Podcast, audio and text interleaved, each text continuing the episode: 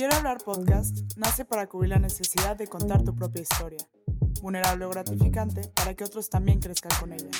Queremos escucharte y queremos que escuches. Yo soy Patty Erwor Y yo, Sasha Marie, y este es el espacio donde tu voz es el elemento clave para seguir nutriendo nuestra mente y encarar esta odisea que es la vida. Vivimos en una sociedad que se ha visto fragmentada por las generaciones. Parece que vivimos en constante lucha de quién pertenece a cuál, qué criterios debemos seguir y tantas cosas que si nos, da- nos detenemos a analizarlo, la verdad es que suena ilógico, porque al final todos nos enfrentamos ante lo mismo, un mundo que gira súper rápido y cambia en cada segundo. Yo soy Patty Error y yo, Sasha Marie. y nuestra súper invitada es Caro Zampayo. ¡Bienvenida! ¡Uh! ¡Eso, vámonos! No, no, no, no, estoy, no, cumpliendo un sueño. Verdaderamente. Verdaderamente estoy cumpliendo un sueño, amigas, de verdad. Muchas gracias por la invitación. Qué bueno que viniste. Muchas gracias. Pues, ¿qué les cuenta de mí? Me llamo Carolina, tengo 28 años y em, trabajo en la industria del entretenimiento eh, y pues me hace muy feliz. ¿Qué más les puedo contar? amigas? Qué emoción, pues no sé, Leo, justo. soltera. Ese es súper Es importante. Instagram es... ah, Sí, 100%. Solo buenos candidatos. La verdad es que pensé en invitarte al podcast, le platiqué a Sasha de ti, porque siento que eres una persona que ha vivido mil cosas, o sea, independientemente de la industria en la que te desenvuelves, o sea, eres una persona que te avientas, que vives realmente sin barreras, ni como las cosas se hacen así y ya, no, realmente es una persona súper abierta, súper linda, que Ay, quieres a todo el mundo y pues está cool escuchar, pues mira, la, experiencia de alguien que ha vivido tanto. Neta está chingón, eh. bueno, justamente ahorita lo que me estaba contando Patty es que estaba muy interesante hablar un poco sobre las generaciones. Y nos veníamos quejando, argumentando, justificando, todo tomando opinión personal sobre los cuatro tipos de generaciones que tenemos ahorita, ¿no? Que sabemos que son los boomers, los X, los millennials y los Z. ¿verdad? Antes que nada, ¿cuántos años tienes? Yo tengo 21 años, voy a cumplir 22. O sea, yo Dios soy de del mi 2000. vida. Del O sea, 2000. yo llegué con todo y aire acondicionado, ¿sabes? A mí Siri me regañaba, mi mamá ya no, ¿sabes? O sea, esa era mi vida. Y yo tengo 23 años, o sea, nací en el 98, podría decirse que soy de la colita de los millennials, pero es que justo es algo que quiero como hablar aquí, o sea, ¿quién, qué, quién te dice de qué generación eres, lo- tus gustos, o sea, lo que has vivido, lo que sabes, lo que no, los gadgets que usaste? ¿Existe realmente estas generaciones?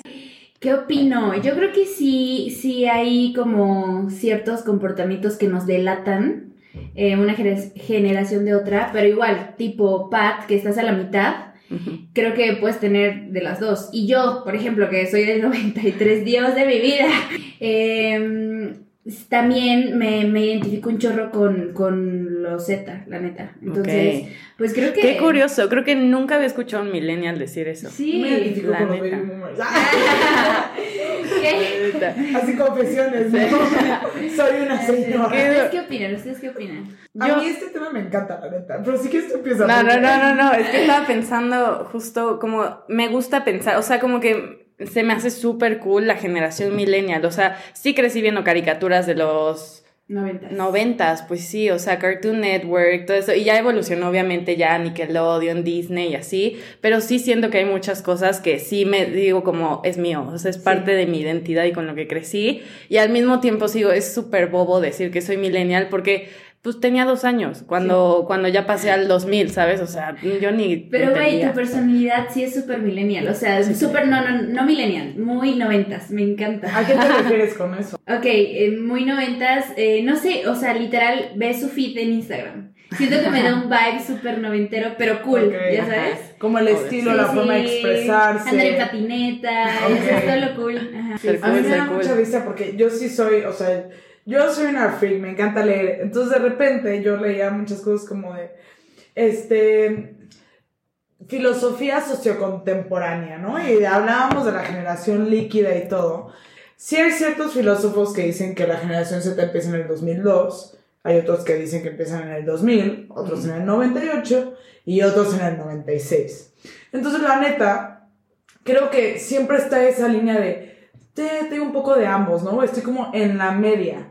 Pero es que volvemos a lo mismo. ¿Qué define ser una generación o no. O sea, ¿por qué el ser humano tiene la necesidad de encasillar todo y de poner todo con un label y decir, tú eres millennial, tú eres centennial y no te puedes salir de aquí? O sea, por, o sea, yo quiero ser baby boomer, ¿sabes? o sea... Creo que es control. Creo que es control y creo que define también. De las masas, y eso es el sistema opresor. y justo está, es lo que estábamos viendo, ¿no? De cómo, por qué, qué significaba generación tal y generación tal, ¿no? O sea, la definición de de los de hasta arriba, los, no, son los... Los baby boomers. No, no, no. O sea, hay una generación que es la generación olvidada, que son nuestros abuelitos y que vivieron antes de la guerra. Ah. Qué sad, güey. y luego está la X, que este nombre se, se, le da por la incógnita en la matemática que representa por la letra X, así como de X. Es un incógnito. Literal, y no, y vino toda esta revolución del internet, empezó a surgir esta globalización aparte, o sea, está muy cañón y siento que justo, ay, es que no sé, me vuela la cabeza un poco pensar que la caída del muro del Berlín, o sea, justo esta división del mundo y de que ya no eran dos polos opuestos, que sí lo eran, pero eh, simbólicamente dejaron de serlo, que trajo un cambio al mundo. Y ahorita nos encontramos en un momento crucial de la vida en el que pues se nos viene una tercera guerra mundial, no lo sabemos, y al final cómo nosotros como chavitos cool lo vamos a vivir, y aparte en México, ¿sabes? O sea, lo cual cambia totalmente el escenario, sí, no. Y cómo van a ser una nueva generación, creo que a partir del 2020, de la pandemia. Imaginen, o sea, ¿cómo se imaginan que va a ser la siguiente generación? La siguiente, o sea, después de la generación Z. Sí. Híjole, no sé si va a haber, para empezar, soy medio. No, la gente le vale. No sé, quiero hacerte una pregunta, Carito. ¿Quieres tener hijos? No lo sé, no lo sé. Yo, si tengo que decidir hoy, diría que no. Ok. Em, ¿Por qué? Creo que el mundo está súper fucked up. Ok. Ok, es que sí. Eso es súper válido. Y al mismo tiempo tenemos a gente que durante plena pandemia dijo, ¿y si me embarazo? O sea, vamos a traer a muchísima gente más al mundo que no necesitamos. Exacto. Y bueno, también en mi caso particular, creo que mm, también mis planes de vida no era como, si yo pudiera decir, quiero tener un hijo, güey, fácil diría a los 40, pero sé que está cabrón. No mames, me acabas de ver en el clavo, o sea, te lo juro, e, es lo que siempre, me mamaría que a los 40, 50 fuera la edad para tener hijos. 100%. Porque 20, 30 no quiero tener un chamaco, o sea, la neta yo sí quiero tener hijos, y sí me rifo ser madre de que joven, pero me encantaría que fuera una opción a los 50 y a los 60 estar así de que güey, al tiro, Probablemente en unos años sea posible, pero güey. Qué duro. Qué duro, exactamente. Y es que volvemos a la pregunta, ¿cómo va a ser esta nueva generación? Exacto. O sea, estos niños. Yo tengo sobrinos y me da un temor, de verdad, durante los primeros años de mi sobrino, literal los primeros cinco años, yo tenía pesadillas pensando que algo le pasó a mi sobrino y me marca, y marcaba a mi hermana de, güey, está bien y cuídalo y así hicieran algo en el kinder o en la escuela o ya sabes, como... Ah, es que está muy cañón. O sea, también siento que me gustaría, preferiría adoptar 100% tener un hijo. 100%, es que eso me encanta, está muy cool, o sea, pensar que hay alternativas diferentes y que siento que generacionalmente son puertas que se van abriendo porque creo que en la generación de mis papás, que son totalmente baby boomers, no existía la opción de, o sea, sí existía claramente, pero no lo veían como una probabilidad adoptar porque, ¿qué dirán la gente, no? Creo que somos la generación de, pues ya, o sea, no me importa lo que diga y es contradictorio porque tenemos Instagram, tenemos Facebook, tenemos todas las redes sociales. Pero ojo, es interesante porque dices, no me importa lo que digan, pero entonces si ya toda la masa empieza a adoptar, eh, en este como ejemplo, entonces, por ejemplo, si yo no quisiera adoptar, ya de repente como yo ya no estoy en el, ya me da como cosa decir que yo no voy a adoptar. Claro. Siento que se vuelven los papeles. Va a evolucionar. Claro. Puede ser, puede ser, puede ser. No lo sé. No lo sabremos. En unos años podemos escuchar este podcast. Y ver qué tan equivocados estábamos. no sé, o sea, por ejemplo, yo veo a los niños hoy en día y a mí creo que el tema del el celular me cuesta mucho trabajo. O sea, ver a niños de dos años que su creatividad y su forma de de expresarse o pasar el tiempo es a través de una pantalla constantemente. No digo que esté mal, pero en base a la información que yo he leído y visto, no es lo más sano. O sea, yo en vez de ver a mi primito o, bueno, mis primos no, porque mi tía es muy estricta con eso, pero he visto a niños como que crecen con el iPhone, crecen con el iPad, crecen viendo una comida familiar y ahí casi en el iPad. Y entiendo, entiendo a los papás. Es como, es como una droga para niños. Literal es como, güey, lo pones y ahí se cae. Y- Como el chupón, güey. Ah, sí, tal Se lo das para que se calle. Exacto. literal. Sí. Y Pero para mí es como, güey, ¿qué están viendo? Y justo mi primito de 7 años, híjole, no sé qué tan fuerte sea decir esto, pero empieza a mandar videos que no se deben de mandar, ya sabes, como, Güey. O sea, Híjole, hablemos de las niñas, porque son niñas de 14 años que se ven de nuestra edad, güey. De mi Mm. edad. No, justo tuve una, tuve una cena ayer con una amiga que tiene una sobrinita y justo me enseñaba su feed de Instagram y es una niña que parece fácil de 16, 18 años y tiene 13 y es como... Y, y en TikTok es lo más normal ver a niñas bailando, pero esta niña está bailando a lo mejor en bikini y dices, Claro. El mundo está tan fucked up que esto se presta a pornografía infantil, ¿no? Hasta cierto punto, o sea, sí, Sí, está obvio. muy mal. Y es que... No sabes quién te está viendo, güey. Nadie. O sea, literal no sabes. Está súper de miedo.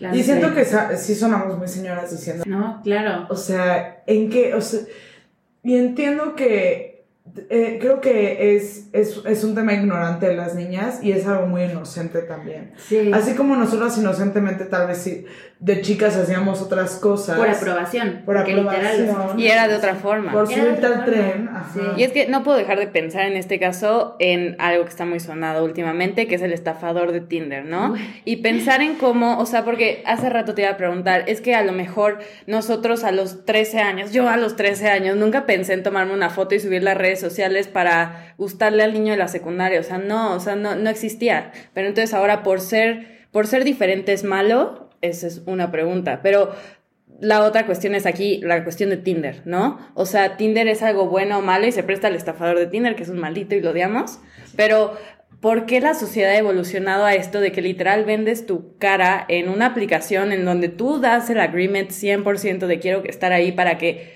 para gustarle a alguien a través de la pantalla y pues me compre, o sea, me elija, ¿sabes? Está Qué muy raro. Nunca había pensado eso. Está raro, ¿no? Nunca había pensado eso porque yo soy clienta frecuente de Bumble, exactamente. Ajá. Bumble es Entonces, chido, ¿no? sí, sí, sí. Bumble. No tengo nada en contra, pero es No, que no, volvemos a lo mismo. Pero tienes un punto súper importante que al final lo estamos haciendo a través, güey, ni siquiera es un platiquemos y vemos si nos quedamos bien. Es, güey, te ves bien, te ves mal. Tienes que, ajá, es un aparador y, y no por ser diferente es malo, solamente es diferente y es la evolución Sí. en la que estamos viviendo Claro. y que eh, como el choro que di al inicio, o sea, está cambiando súper rápido. O sea, realmente, ¿hace cuánto apareció Bumble, Tinder, todas estas aplicaciones? ¿Hace cuánto apareció Instagram? O sea, es algo que va así. Güey, y literal aquí las redes sociales cómo cambian y cuál es la importancia que tienen en el desarrollo de una generación. O sea, imaginen, güey, cuando tenías 13 años en tu pubertad, güey, que te vestías como vato, o sea, literal, que te valía madres, güey. Pero ojo, que- a mí me pasó eso a los 8. Yo a los 13 ya subía fotos en Insta porque existía. Porque nació en Ah, el 2000. ah, claro. güey. Exacto. Yo tuve mi, mi época de skater que me mamaba el fútbol a los 8. Y seguramente ellas lo tuvieron a los 5. Sí, y es que es Claro. cuestión de... Güey, sí, güey, yo lo tuve de a los años. 20, güey, o sea, no mames. Qué cabrón, ¿no? Sí, total, total eso, o sea, el tema de las redes sociales, cómo influyen. O sea, ahorita a mí no me gustaría vivir mi pubertad en medio de TikTok y de Justo. los bailes sensuales de y de las niñas que se ven preciosas porque pues hay niñas muy guapas y güey, compararte, no, es horrible. No, y justo quería volver. ¿Quién era Carito a los 15 años? O sea, ¿cómo eras a los 15 años? Güey, qué fuerte. Em, güey, mira, abrazo a mi persona del pasado, la abrazo desde aquí. Pero creo que me gustaría pensar que sigo teniendo em, la misma esencia, pero 100% creo que he trabajado muchísimo en mí. Güey, yo de verdad, o sea, me odiaba a mí misma, güey. O sea, yo no me podía ver al espejo, o sea, y ahorita me veo y me amo, güey. O sea, es como, y es súper bonito ver ese cambio, o sea, después de quin- casi 15 años, ¿no? Entonces, este, pues sí, o sea, ¿quién era? Pues em, era, güey, a los 15 años me salí de mi casa. Eh, mis papás viven, ajá, toda la vida crecí en un pueblo, un pueblo mágico de México. Eh, entonces, a los 15 años me fui a estudiar la prepa a Puebla, a la ciudad de Puebla. Entonces, desde ahí, al principio vivía con mi hermana porque está estudiando en la universidad, pero a los meses se embarazó, se regresó y se fue a vivir con su esposo, lo que sea. Entonces, pues me quedé sola. Y, güey, de verdad creo que ha sido de las mejores decisiones de mi vida. Al menos la relación con mis papás desde ahí, o sea, siempre fue muy buena, pero desde ahí tuvimos una conexión que neta, güey, güey, les he contado todo, así, todo. Y, güey, y son, tienen casi 70 años y lo entienden y está cagado. Wow. Sí, sí, sí, sí, y, y pues ya. Y siento que justo ahí es donde rompes como este estereotipo de las generaciones son súper marcadas. O sea, porque mis papás, eh, hay una diferencia de edad clara ahí, pero, o sea, al final pertenecen a la misma gama de generación, pero son muy diferentes porque obviamente no puedes encasillar ahí en una generación porque afecta el entorno, afecta todo, todo. Totalmente. Güey, esto es súper importante. Tengo una amiga que vive en este pueblo, eh, mi pueblo mágico llamado Jicotepec. Jico. Súper. Saludos hasta Jicotepec. eh, literal, eh, la quiero muchísimo, la amo demasiado. Tiene como dos años más que yo. Ella desde los 19 años tuvo hijos, o sea, ahorita su hijo tiene 11 años. Entonces, eh, y ella es feliz, o sea, desde que jugábamos Barbies, ella decía como, güey, yo soy la, la que viene con, la, que, la Barbie embarazada, y yo siempre, ay, yo soy la tía que llega de viaje, y así, que desde chiquitas, pues bueno. Te cada quien. proyectas. Exacto. Ajá. Total que justo platicaba con ella y a pesar de que crecimos en el mismo, tal vez, ambiente, eh, pues ella se quedó viviendo ahí, yo me fui desde chiquita a otro lado, después me vi a la Ciudad de México, eh, he vivido en otros lugares y conozco pues de todo, ¿sabes? Y eh, me empezó a preguntar y me lo preguntó y obviamente yo me emputé por su pregunta, pero al final dije, güey, qué bonito que tenga la confianza de preguntarme porque genuinamente no sabe. Y yo al principio le empecé a contestar enojada, ahora les conté la pregunta y... y- Yo sí que yo. ¿Qué te preguntas? pero, pero después entendí, dije, güey, claro, y ella me lo dijo, me dijo, a ver, no todos eh, tenemos la vida que tú tienes, tú vives en la ciudad, yo no. Tú conoces gente de otros países, gente de otras edades, yo no. O sea, yo soy, a mí, yo soy la eh, presidenta del club de padres de familia, güey, con señoras 10 años arriba que yo. Y pues esa es mi vida, güey, y soy feliz, pero pues no, pues no, no sé. Entonces me preguntó genuinamente porque en el colegio de su hijo estaban diciendo si como empezar a dar la opción de que los niños eligieran si usar falda, pantalón, si eres hombre o mujer, da igual, ¿no? Ajá. Sí, está como, güey, o sea, es que a veces siento que esto es moda y te lo quieren imponer. Y yo así de, güey, please, no digas eso, please, no digas Pero obviamente ellos frustradísimos me dijo, pero a ver, neta, explícamelo, o sea, ¿cómo lo ves tú? Y fue como, güey, qué fuerte, o sea, qué fuerte que alguien de mi edad, de mi generación, piense así. Que nació Que contigo. nació conmigo, que nos criamos juntas, Ajá. que 15 años vivimos juntas, ¿sabes? Y pues sí, tiene que ver mucho el ambiente. Al- La cultura el la acceso que ya tuvo, ¿sabes? Exacto, exacto, exacto. Y todo, todo, todo, el entorno, eh, todo. lo- Y al final creo que el breaking point ahí de que se pueda tener siquiera la conversación Sí. es, es que tenemos una mente súper abierta. Y creo que es algo que a partir de los millennials, por eh, Sí. ponerles un nombre, Claro. existe. O sea, existe la conversación, existe, güey, ¿tú qué piensas? O sea, ¿qué Claro. opinas? Porque antes, pensémoslo, era como, no hay siquiera Los hombres no pueden, ajá, o sea, eres gay o eres maricón, ¿sabes? Y te vas a un retiro espiritual a, A rear. Exacto, A o que sea, te arreglen. exacto. Y, no, no, y no es- existían las enfermedades mentales, para empezar. Para empezar por ellos, ¿no? exactamente. Y eso es la lo gente que- se suicida, no, pues no sé por qué, la neta, no sé. Total. Al- algo pasó, ¿sabes? Es Total. como, güey, no. Y está chingón que hoy en día podemos cuestionarlo. Claro. Y creo que ese es el avance que tenemos. Que vayamos a la siguiente pregunta. Literal, ¿Es bueno? cuestionémonos todo. Ajá, pero ¿es bueno o malo cuestionarse todo? ¿Qué opinan? Yo creo que es bueno. Yo siento, yo creo que cuestionarte siempre te va a llevar a ver diferentes puntos de vista. Siento que no hay ni blanco ni negro, No. ¿sabes?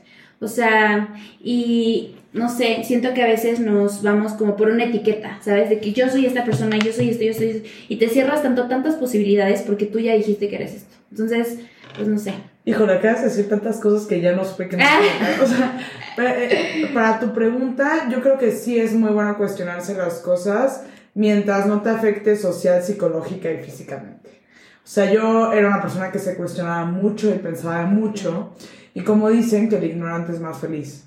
Es que justo O sea, quería y- llegar a este punto de... este, pero ¿por qué es más feliz? Sí, porque no entiende, pero creo que pasé tanto por este como crisis existencial de no entiendo y quería hacerme tantas preguntas y me, acor- me acuerdo que como en mi rehabilitación como, este, tienes que ser buena onda con todos, pero no tienes que ser honesta contigo, pero entonces eh, eran tantas las preguntas y las respuestas que mi conclusión al final fue, si es bueno preguntarse todo, está chido mientras no te lo tomes personal y lo veas desde una perspectiva de terceros.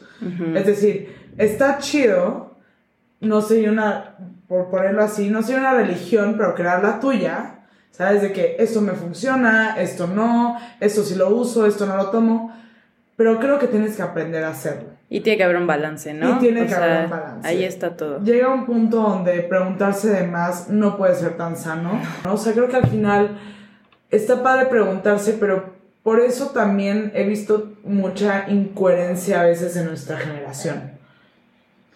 Eh, Somos súper incoherentes. eh, ajá, es decir, una vez me dijeron esto y yo me quedé en shock.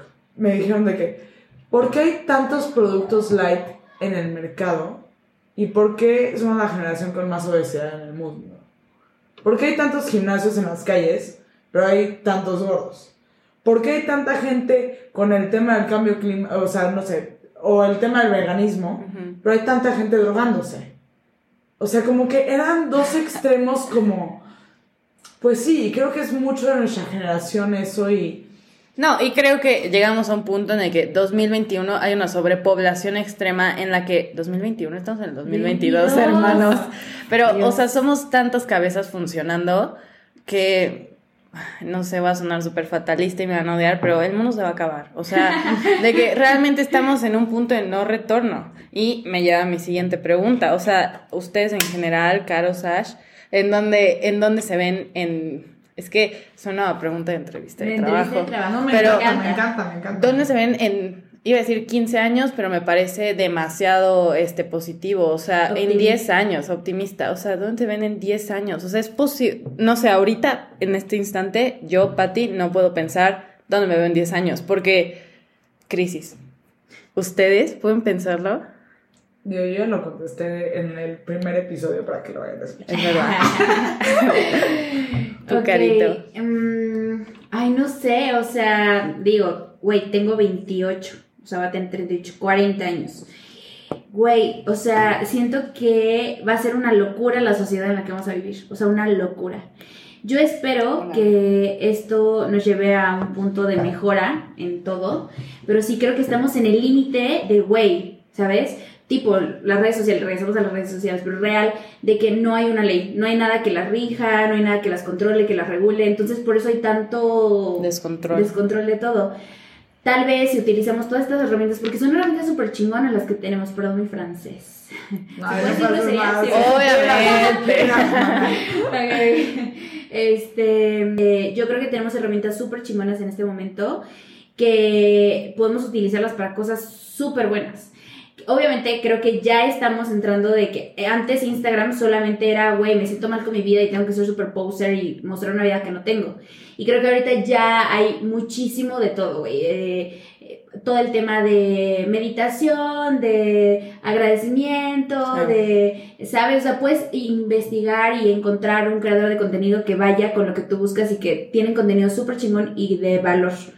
Pero aún así nos falta un chingo. Entonces, no sé, me da miedo pensar cómo va a ser en 10 años, la neta, me da miedo. No sé, siento que todo está mudando justo tomando el tema de las redes sociales. O sea, a mí me parece muy cañón pensar que yo personalmente ya migré al 100% de la televisión y los medios Total. tradicionales a redes sociales. O sea, yo no veo los noticieros. Odio ver los noticieros. Llámenme ignorante o que no quiero estar en mi realidad, pero odio ver los noticieros. Son Bueno. horribles. O sea, neta. pe- O ¿Dónde sea, me nada más ver de que el niño salió medio raro. Todo súper o que el perro lo amarillista. atropellaron, güey, Ujú. neta, Nel, o La sea, neta no. es horrible, pero tampoco vivo eh, en un hoyo, ¿sabes? Bajo la tierra. O sea, intento estar informada, pero todo lo hago a través de redes sociales, la neta. Y ahí está migrando todo. Claro. Es un descontrol. ¿Quién controla las redes sociales, no? Al final, ¿quién pone un alto en qué es verdad, qué no? Sí. Pero creo que estamos encontrando un balance, ¿no? O sea, al final veo a CNN en redes sociales, que es Sí. un medio confiable.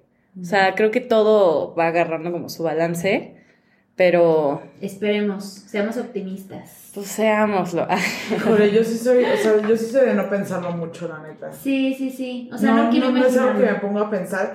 Si me preguntas ahorita, sí te digo de que, güey, la neta sí, me gustaría tener hijos, vivir a gusto, ser una pinche boss bitch CEO de una empresa, pero tampoco...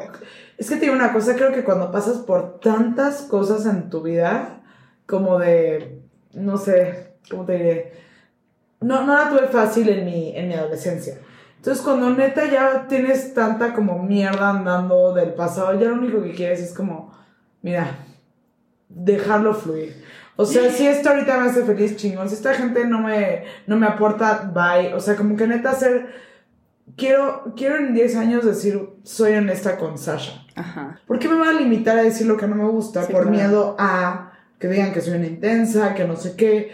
Y me he dado cuenta que antes me afectaba un montón. Como que, por ejemplo, es que eres súper intensa. Es que eres súper sensible. Es que eres... Pues sí. ¿Y qué? ¿Sabes? O sea, como que... I am where- O sea, si, si eso te proyecté chingón, seguramente somos espejos y por eso lo estás viendo. Y si no, pues mira, sí soy, me da igual, ¿sabes? Y creo que me gustaría a los 30 años, neta, tener esa posibilidad de mandar a la fregada mucho más fácil de lo que lo estoy haciendo a los 20. Qué duro. ¿Creen que somos la generación que vivimos al día? Y no económicamente, o sea, pero justo emocionalmente. Porque vi esa pregunta justamente en Instagram. De vivir al día, no de dinero, pero vivir al día de emociones. O en general de estilo de vida, consideran que son esa persona o planifican, como en la generación de los boomers, ¿no? No, yo creo que sí somos más al día, 100%. Yo también. Ujú. Me gustaría que, decir que no. Ajá, a mí también, me gustaría, que- me, me gustaría decir que no. Yo creo que la diferencia igual con nuestros papás es que, güey, ellos tienen un plan de vida y lo hicieron y, güey, me caso y tengo una empresa y trabajo y me jubilo y that's it. Y creo que con nosotros, güey, es literal un sube y baja de emociones, pero está muy cool. Apenas igual vi en Twitter como de, güey, la gener- mi generación felicita a los amigos que renuncian al trabajo. ¿Quién hace eso, güey? Nuestra generación, güey. Porque es como, güey, está cool. Está cool no estar en un lugar siempre, estar cambiando constantemente y pues eso lleva a no tener un plan definido. Obviamente creo que todos en el fondo queremos jubilarnos, retirarnos a una playa y, güey, ser felices para siempre. Pero pues de eso a que pase. Y está cañón, ¿no? O sea, realmente decir, no, pues yo dentro de 20 años voy a tener 50. No, 40. Ay, sí, yo Ay, mismo. no, no, no, yo soy a tener 50. Pero bueno, voy a estar en mis mid 40 y sí me encantaría retirarme, irme a la playita, dejar de estar sufriendo y estar estresada. Pero realmente eso quiero, o sea, y quién sabe si en 20 años voy a estar en la posibilidad de hacer eso, o sea, Claro. Y de vivir, siquiera. Yo creo que Ajá. nuestra generación es mucho esa. La, Claro. Nos enseñaban la parte de YOLO, esa parte de, güey, o sea, suena muy, muy, YOLO. muy basic, bicho, horrible YOLO, pero, pues, güey, tiene mucha esencia de esa generación. A mí, el único tema que me cala mucho es el tema de las parejas. O sea, yo veo a amigas de mi hermano o amigas mías o así que digo, como, wow, el nivel de, de, o sea, de incoherencia, ¿no? O sea, hay unas que llegan a un extremo de quién te likeó este fin de semana. Wow. Y hay otras que llegan al otro extremo que es como de, me quiero, o sea, como de, no quiero nada que ver contigo, quiero una relación abierta. O sea, mira, la neta, mi forma de pensar es medio rara. O sea, yo, yo, no tendré- yo no quiero acostarme con nadie más. Yo no quiero pensar en nadie más porque estoy como con mi novio. Pero si él me dice, güey, me voy a una fiesta de solteros a Brasil. Dude, do your shit, yo no me quiero enterar, a mí no me importa, pero también siento que es muy personal y es muy de conocerte. Y creo que complejo. nuestra generación se cree mucho en ese tema y es como, Sí. no, maybe you're not that strong, baby, Sí. ¿sabes? Como, Cabrón, o sea, y literal, siento que nos dicen, no, no, no, o sea, siento que sí somos un poco frágiles, podría decir en ese súper sentido. frágil. Lo que les decía, un vato de 20, 25 años es como, sí me gustas, pero no, pero, porque, güey, ¿cómo te voy a mostrar interés? O sea, ¿qué vas a pensar? O sea, ¿sabes? Y es como, güey, ¿por qué? O sea, siento que el juego que hay en el ligue es como bien raro en estas generaciones nuevas. yo la Está quito. cañón. Luego, Odio, luego, odio, luego. odio, porque es como, güey, ¿por qué no dice lo que sientes y ya no estés jugando juegos? Me encanta este tema, justo las relaciones y más ahorita, o sea, las relaciones actuales están cañonas, ¿no? O sea, cómo perduras porque ya no solo es llevar tu relación lineal en la parte, eh, o sea, en el presente, ¿sabes? En vivo y en directo, sino que se involucran las redes sociales, Todo. eh, todo el movimiento, o sea, Justo. los nuevos pues, corrientes o formas de ver la vida Claro. y que si eres monógamo, monógamo o polígamo, estoy Polígamo. eso, polígamo, o Sí, sea, sí. está Ojo, cañón. ¿Ustedes qué opinan? ¿Ustedes qué opinan? La neta, pausa está chido. Sí. Cada quien su vida. Sí, yo, obvio. En la vida voy a juzgar a nadie cómo tenga o cómo lleva su No, relación. aclaración, aquí todo el mundo ah, da su opinión y ajá, no se juzga. A mí me este encanta, y me encanta ver que la gente experimente, y me encanta ver que la gente se lance, y me encanta ver a una amiga que de repente está sacando cosas que yo, güey, qué chingón, me mama, me mama. Total. Pero también me encanta analizar como las situaciones que yo personalmente he visto.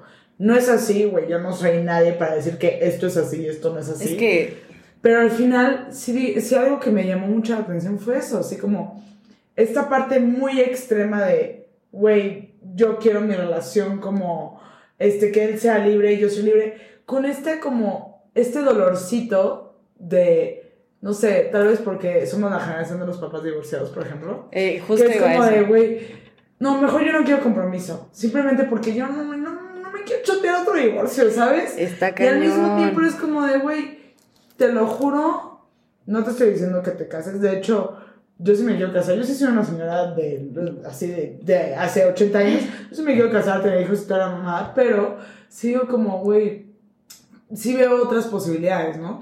No sé, mamás, hacer un trío, ir a una fiesta, no sé, de ocho personas, no sé. Digo, no me cierro a nada, pero al mismo tiempo sigo, mi relación no está aún lista, porque tengo muy consciente que llegar a ese nivel es porque No, ya no, existe una relación Claro. mucho más sólida. No es porque entré yo ahorita y le dije, hola, buenas tardes, te amo, este, no, pues me quiero ir con otra persona, pero regresar contigo, que se puede, Claro. pero yo en mi experiencia, en mi vida personal, considero que ese tipo de relaciones es un nivel arriba que la monogamia. Ay, no sé. ¿Ustedes creen en tener una pareja para toda la vida?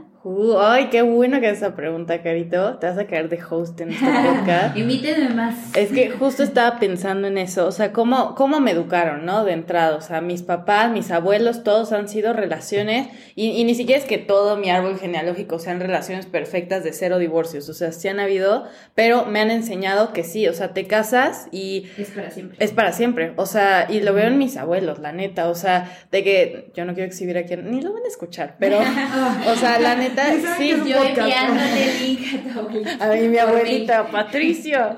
No, o sea, son felices, hicieron una familia súper bonita y los amo mucho, pero sí sé que hay roces, ¿sabes? Obvio. Y se nota, o sea, y es ah. ahí, o sea, el ser humano no está hecho para vivir con una persona toda la vida, en teoría, ¿no? Porque durante milenios, milenios, bueno, vamos a decir muchos años mejor, pues ese ha sido lo normal, ¿no? Te casas con esa persona y hasta la muerte, ¿no? En las pero buenas, ojo, en las pero la malas. muerte antes era a los 40 años, no a los Sí, 100. exacto. Ahí Sí, subes el juego. Ojo, Level ¿sabes? up, ¿sabes? Sí, sí, sí. 100%. Yo sí creo, o sea, mis papás sí siguen juntos, llevan, ¿qué? 30 y tantos años, no sé, llevan muchos años juntos, se aman y yo los veo y digo, güey, qué bonito. Pero creo que fueron las circunstancias y todo. Son que- casos específicos. Son casos específicos que los llevaron a estar, trabajan juntos, literal, ellos son, él es mi mejor amigo y mi mejor amiga no tenemos, o sea, siento que las circunstancias los llevaron a que facilitara eh, que durara tanto su relación o que siga durando y los amo y que bueno que se amen.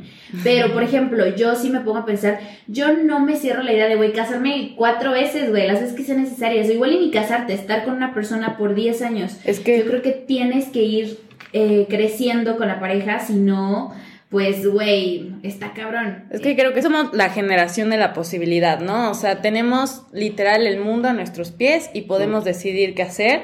Yo honestamente sí me veo con una persona, o sea, me encantaría cumplir este sueño de hadas, de casarte con la persona correcta y tener tu familia, pero aquí entra mi, mi mente millennial o centennial o ya no sé de dónde es, pero yo quiero adoptar, o sea, yo quiero contribuir en algo positivo al mundo, o sea, quiere, o sea, me choca pensar me causa mucho conflicto en que vas a traer otro ser humano que solamente va a generar más basura y, ah, me estresa mucho pensar en eso, pero si hay un ser humano ya que no tiene una buena posibilidad de vida porque, pues, sus papás no lo quisieron, lo que sea, adopta y pues dale una vida digna, ¿no? Ahí es donde cambia mi mente millennial y se complementa con lo que mis papás me inculcaron al final, mis papás baby boomers de te casas con esa persona, seas feliz o no. O sea, eso se me hace tristísimo. O sea, ¿por qué si solo vives una vez? Tienes que limitarte a estar en un castigo durante 50 años de tu vida, cuando pues la vida no es así. Paréntesis, yo no creo que sea nuestra única vida. Ay, qué duro. Necesitamos otro, otro episodio para hablar sobre otras vidas. Mucho más. 100%. No sé, o sea, híjole, yo también, o sea, obviamente yo pienso de que en mi barrilita ahorita que lo amo con todo mi corazón y digo como, güey, obviamente me quiero casar con él y tener hijos y todo. Y sí me imagino esa parte, pero verme en el asilo con él digo como, chale, güey, son muchos años.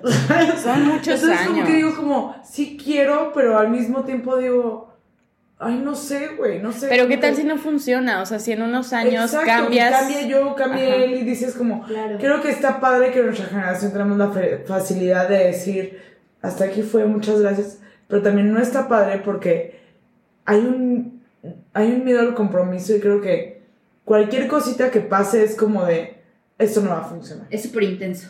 Exacto, entonces es como, es como, güey, dices como, güey, relájate, respira y puede pasar, o sea, y yo, eso es lo que admiro mucho, mucho también de mis abuelos, que pasan por cosas fuertísimas y que cuando pasas por cosas fuertes durante un año, dos años, chance, tres años, o sea, yo cuando paso por algo fuerte con, no sé, tal vez con otra persona, digo como, es un daño que dura un buen rato y estar en ese daño un buen rato donde el otro está de mal humor durante un buen Sí. rato. Pon Creo que es la se le murió el perseverancia. papá, o se le murió la hermana, o, O se le cambió algo en el o cerebro, perdió ¿sabes? su O trabajo y no tiene dinero.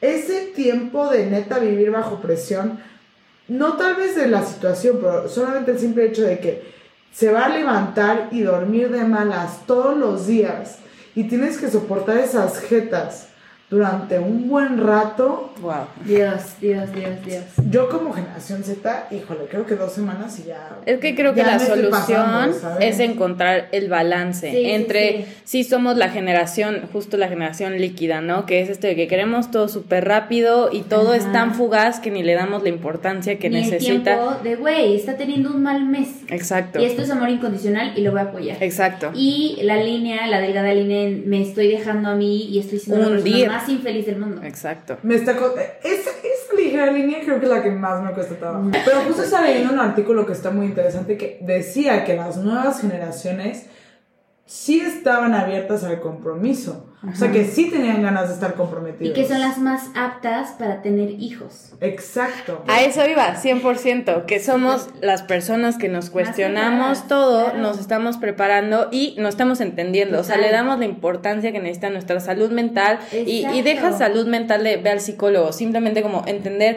por qué el ser humano se comporta como se Claro, de, comporta. de dónde vienen mis patrones, porque soy como soy, de dónde Exacto. vienen mis inseguridades y que no se las quiero pasar a mi hijo. Entonces, si en algún momento quiero ser madre, neta sí quiero hacerlo desde el mejor punto donde sea posible. Ya haber sanado lo más que se pueda, no puedo sanar al 100, pero No, pues lo más que se pueda. Y pues no pasarle tantos traumas. Ahora, aquí hay un punto importante. Por ejemplo, Pati y yo estamos en la línea de queremos adoptar y tú estás en la línea de quiero tener un hijo. Creo que las dos son validísimas. El otro día estaba platicando de esto y, güey, siento que, por ejemplo, mi lado de que yo digo, no, prefiero adoptar porque prefiero cambiarle la vida a una persona que ya está existiendo en el mundo y que ya, tal vez si no está en mi familia, puede que caigan las drogas, se vuelva un delincuente y esto va a generar más cosas malas a la sociedad y va a embarazar a muchas personas. O sea, no sé, como que un sinfín de ideas pesimistas. Sí. Y por el otro lado, una vez estaba escuchando, ay, no sé quién era, pero lo escuché en un podcast, que justamente ella tampoco quería hijos. Porque le decía, güey, a mí se me hace lo más eh, egoísta querer tener hijos. ¿Por qué quieres tener hijos y no adoptar? Solo porque quieres alguien que tenga tu sangre y porque se parezca a ti. Y le decía, ok, pero yo quiero tener hijos porque yo sé que estoy preparada y lista para educar a alguien y traerlo a la sociedad para que haga un mejor impacto para las siguientes generaciones. Y dije, güey, qué chingón eso. La neta, también súper válido.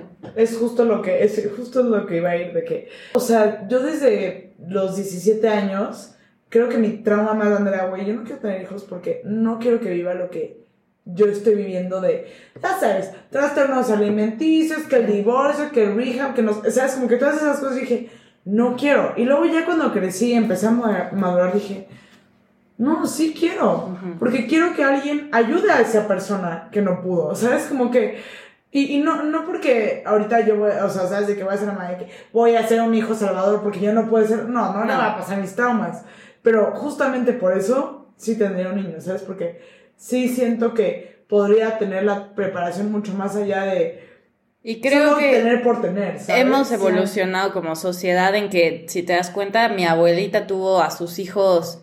No, ella es la excepción, pero bueno, empezaron a tener hijos a los 20 años, ¿no? Más Mi- chiquitas, Más sí. chiquitas. Mi mamá lo tuvo hasta los 30, su primera hija, 29, 30. Nosotros sabemos que antes de tener hijos tengo que, una, vivir, ¿no? O sea, de entrada quiero hacer cosas chidas. Segunda, prepararme, o sea, psicológicamente encontrar a la persona correcta con quien hacerlo, o hacerlo yo sola, o solo, Tener- o sole, ¿sabes? O sea... La solvencia económica que... Justamente, en- creo que vemos como todas esas cosas Ujú. y creo que el mundo sí se está yendo a la basura un poco en general, pero somos personas un poco más preparadas para al menos ser conscientes de dónde estamos viviendo y cómo pues no, no afectar tanto, digo, y no, no es una generalidad, al Claro. final somos pocas personas las que queremos. Sí, creo que la generación que tenemos más herramientas para poder eh, hacerlo mejor.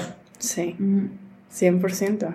Me gusta Totalmente. que concluyamos un poco con eso, o sea, porque creo que sí es un poco la conclusión de ser millennial, centennial y las que vengan.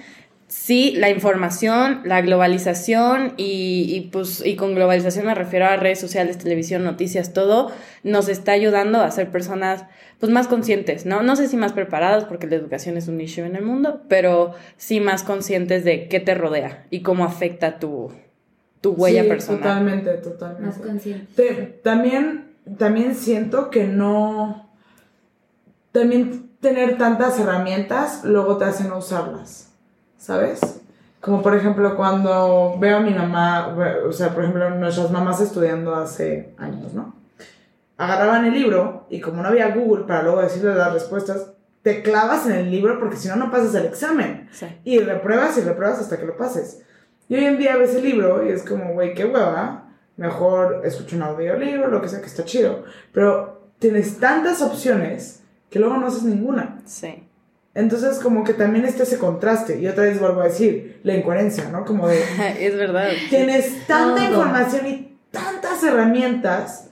¿Cuántas usas realmente? Claro. ¿Cuánto ¿Cuántas herramientas crees que esté usando tu sobrinito o tu primito o hasta los de 19 ti- tantos que realmente estén usando las herramientas como se debe? Otra vez vuelve a ser el contraste Sí, y todo. es un ciclo, Y- o sea, es un círculo no vicioso. vivieron esa parte exponencial que nosotros vivimos. O sea, yo nací, mira, chingón. ¿eh? Yo ya tenía mi tele puesta, yo vi un cassette en mi vida, a mí me... ¿Sabes de qué? ¡Wow! ¿Sabes? O sea, Me vuela la cosas cabeza. por el estilo. Pero, por ejemplo, entre tu mamá y, y tú pasaron años de que eso suceda. Sí. Entre tú y yo fue así. No fue nada de tiempo. O sea, creció exponencialmente. Creo que está interesante ver toda esa parte de cómo subió y cómo neta chance, güey, no tenía las, las puertas para ver más allá.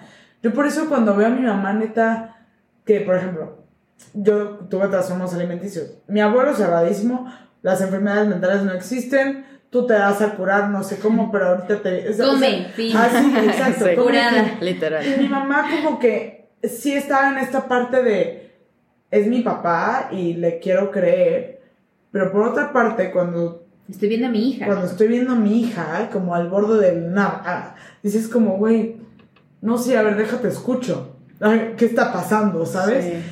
Y a mi mamá la admiro tanto y la adoro tanto porque en su cero conocimiento hizo lo que pudo. Y así se echan comentarios que yo decía, güey, ¿qué es? Es como de. Hoy en día me acuerdo de me da ternura porque estaba haciendo lo que ella podía.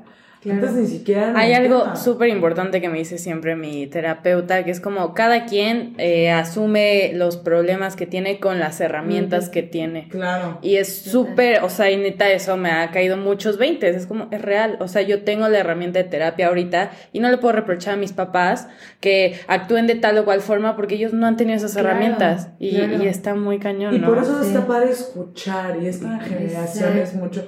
Digo, tenemos un podcast que se llama Quiero hablar. ¿Por qué? Porque yo soy de esa generación que todo el tiempo quiere dar su opinión, porque sí considero que es muy va- valiosa y tengo mucho que aportar, pero tampoco hemos aprendido a escuchar, ¿sabes? Como realmente entender. Solo como- escuchar, porque es muy fácil escuchar y ah, responder. exacto. O sea, imagínate decirle a Greta, la, la del cambio climático y Ujú. todo, cualquier cosa que no sea algo que ella cree. Claro. Pero es a lo que voy.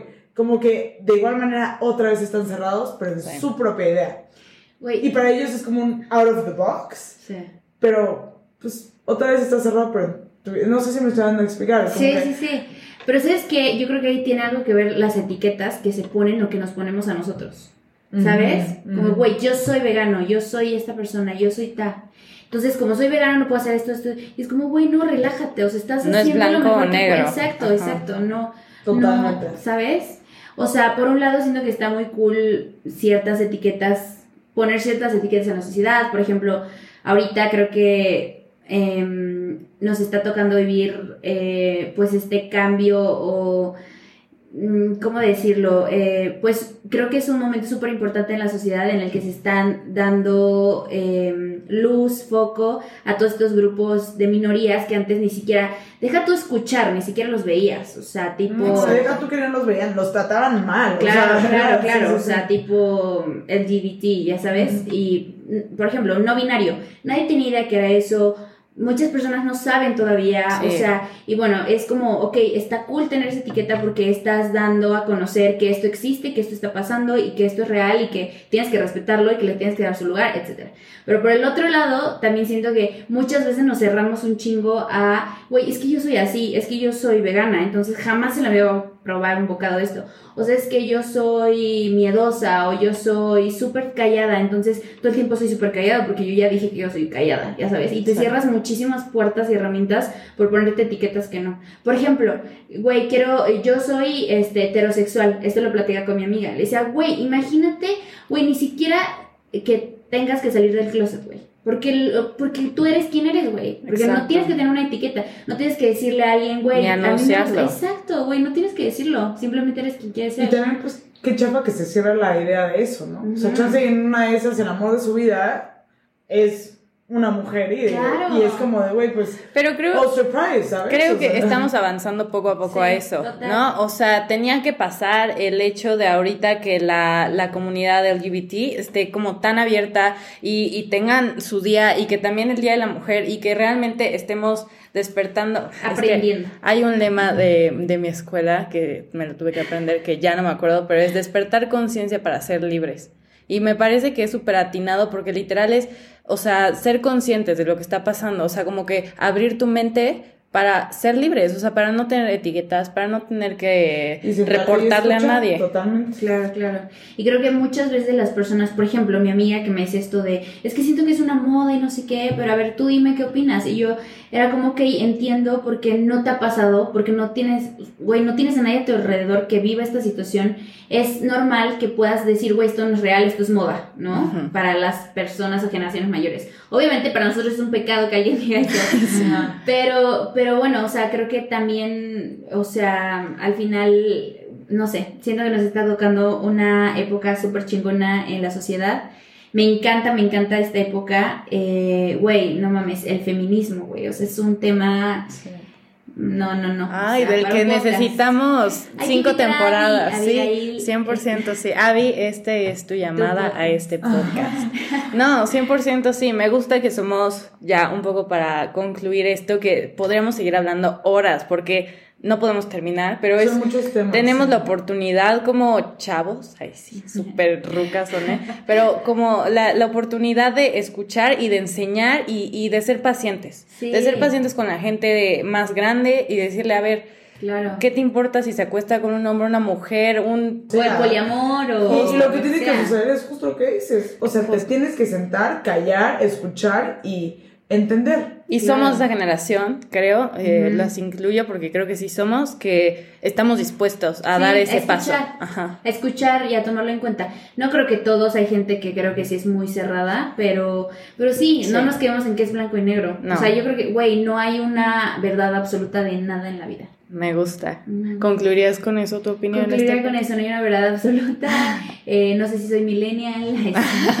No sé quién soy, a dónde voy, de dónde Y, vengo. o sea, y la neta sí que chido, ¿no? O sea, que no haya. O sea, solamente. eh, qué padre nada más escuchar a tanta gente, tantas ideas, tantas formas de pensar, culturas, que es como. ¿Por qué me quisiera quedar en la idea de que, güey, me. Esto no es así o esto es así. Porque, Sí, claro. Escucha, explora, explórate, descubre. Pues eso está la vida, o sea, la neta Claro. al final es como, neta, vívela, o sea, Sí, experimenta todo lo que te... O sea, a mí me causa luego mucho conflicto ese tema como de... Que luego hay gente que es como muy así como rígida o así que, güey, hay tantos colores, hay tanta comida, hay tantas experiencias, vidas, viajes. Claro. Just take it y, y aprendes de todo. Yo concluiría con mi frase de Instagram, vive y deja vivir. Ay, me encanta. Amamos. Amén. Amamos. Pues bueno, nos vamos, chavas.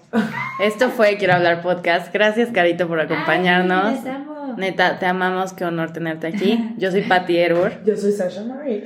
Y pues nada, síganos en nuestras redes sociales, seguiremos hablando mucho y pues comenten ustedes qué opinan sobre todo esto. Y síganos en quiero.hablar.podcast. Besitos. Adiós.